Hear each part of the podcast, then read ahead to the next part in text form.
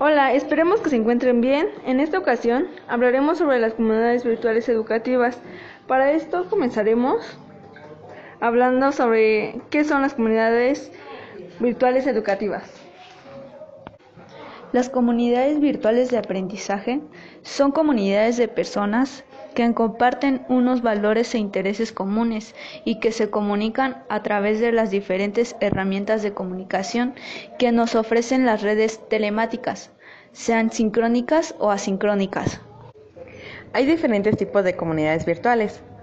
Foros de discusión que son moderados, no, no moderados, abiertos o cerrados. Redes sociales, ya sea Facebook, Twitter o Instagram. Correo electrónico o grupos de correo electrónico grupos de noticias, videoconferencias, chats, que podría estar en WeChat, chats tipo IRC, multiendas de chat. Las comunidades virtuales de aprendizaje se caracterizan por ser espacios en la red donde un grupo de estudiantes o usuarios intercambian, publican y almacenan información en diferentes formatos. Eh, les empezaré a decir las ventajas una de ellas es que permite intercambio información dando respuesta a cuestionamientos que no pueden resolver por sí mismo.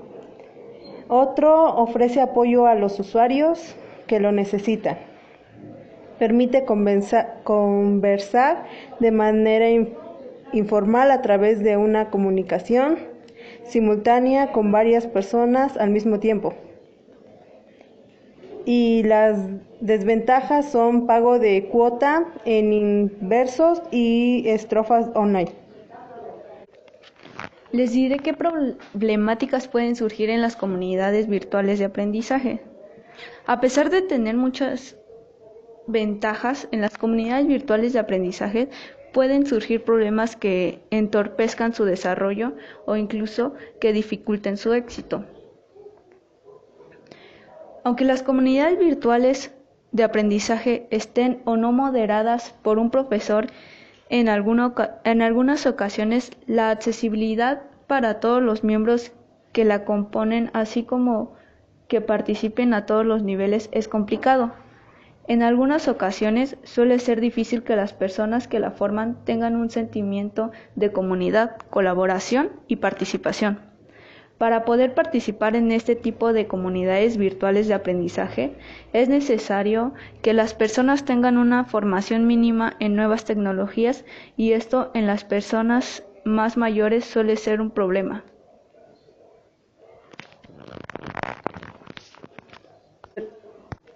Dado el gran volumen de información que existe gracias a Internet, es posible que en ocasiones tanto la los contenidos como la información que se expone en la, en la comunidad no sea de calidad.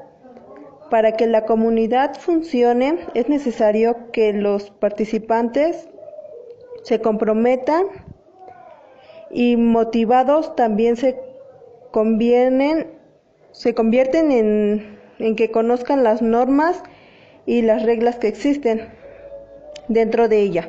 El profesor debe intentar generar un ambiente de confianza con el fin de que los alumnos puedan exponer sus dudas. La unidad debe de estar planificada con un método de trabajo claro. Por último, debe de existir un clima que, que propicie otras, otras cosas la creatividad y, y la motivación por aprender, así como la innovación. Revisando el tema de las características, una de ellas son su modelo de organización es horizontal o plana, sin estructuras verticales, dado que la información y el conocimiento se construye a partir de la reflexión. De la reflexión conjunta, comparten un espacio a construir ya que son los los participantes con sus variados y variables interesantes, metas y tareas, los que se dan sentidos a la comunidad. Sus miembros comparten un objeto, interés, necesidad o actividad que es la razón fundamental constitutiva de la misma comunidad.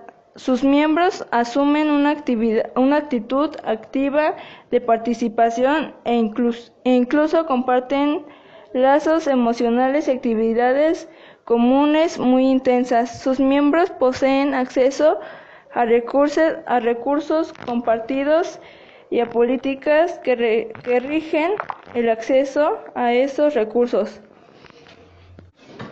Las comunidades virtuales de aprendizaje como resultado de la unión con esta incorporación han permitido otros modelos de enseñanza a través de los entornos vitales, acercando la posibilidad de formación con todas las personas que quieran aprender sobre el mantenimiento del tema sin límite de horarios y lugares. Esas comunidades están constituidas por el conjunto de relaciones que se producen entre los participantes y se desarrollan entre los diferentes espacios relacionados. Esta intercomunicación mantiene viva la comunicación y, sin ella no tendría éxito. Por ello el docente adquiere un papel totalmente nuevo, siendo por tanto un tutor que gestiona el proceso, crea espacios de comunicación e interrelación, además de facilitar el aprendizaje de los alumnos, por lo que asumirá el papel de guía durante el proceso de enseñanza el rol del alumnado también ha evolucionado, ahora tiene que tener los conocimientos y las competencias necesarias para poder participar en estos entornos virtuales, así enriquece de múltiples beneficios. Por último, no podemos olvidar mencionar que al igual que la existencia del aprendizaje presencial, también puede surgir problemas de la formación semipresencial o a distancia. Es por ello que como profesionales de la educación tenemos que ser conscientes de estos problemas con el fin de solventarlos para dar una formación de calidad.